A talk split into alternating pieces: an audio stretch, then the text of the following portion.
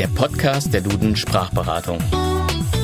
Folge 58 Immer auf die Füße fallen. Liebe Hörerinnen und Hörer, der Fuß spielt sprachlich betrachtet eine nicht ganz so große Rolle wie die in vielen Lebenslagen doch weitaus wichtigere Hand.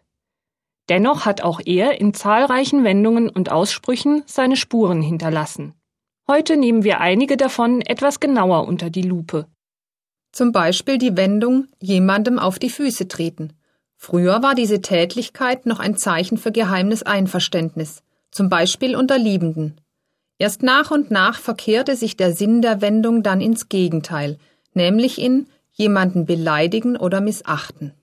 Das Fußtreten geht übrigens zurück auf den Volksglauben, dass man durch Treten auf den Fuß eines Menschen Gewalt über ihn erhält. Im Rechtswesen hatte es auch die Bedeutung der Inbesitznahme. So trat zum Beispiel ein Lehnsherr bei der Übergabe von Lehnsbesitz seinem Vasallen symbolisch auf den Fuß. Ebenfalls aus dem alten Rechtsleben stammt der Ausdruck stehenden Fußes im Sinne von augenblicklich oder sofort. Es handelt sich dabei um eine Übersetzung von lateinisch stante pede und besagt, dass man gegen ein Urteil sofort, noch vor den Gerichtsschranken stehend, Einspruch einlegen musste, damit es nicht rechtskräftig wurde. Wurde man danach vielleicht auf freien Fuß gesetzt, so bedeutete das früher tatsächlich wortwörtlich nicht mehr durch Fesseln am Fuß behindert zu werden. Daraus ergab sich die übertragene Bedeutung, nicht mehr in Haft oder im Gefängnis sein. Manchen Menschen gelingt es ja immer wieder, vor dem Gericht oder dem Gefängnis verschont zu bleiben.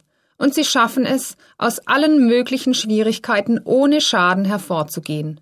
Man spricht dann in der Umgangssprache oft davon, dass solche Leute immer wieder auf die Füße fallen. Und bei der Herkunft dieser Wendung sind wir im Tierreich angelangt.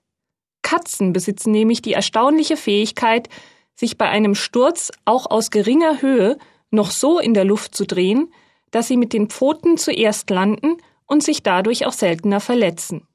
Lebt man dagegen auf großem Fuß und pflegt einen aufwendigen Lebensstil, befindet man sich in bester Gesellschaft mit dem Grafen von Anjou.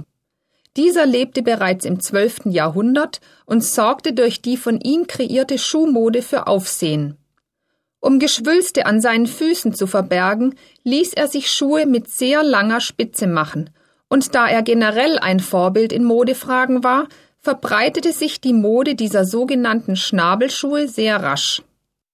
Natürlich kamen den höheren Ständen und dem Adel besonders lange Schuhe zu, so dass die Größe des Schuhs bald Maßstab für das Ansehen eines Menschen wurde. Die Wendung auf großem Fuß leben soll dann auch schon im Mittelalter in Frankreich entstanden sein. Damit sind wir auch für heute schon wieder am Ende angelangt. Schön, dass Sie wieder mit dabei waren und tschüss bis zum nächsten Mal von Annette Auberle und Evelyn Knörr. Bis bald.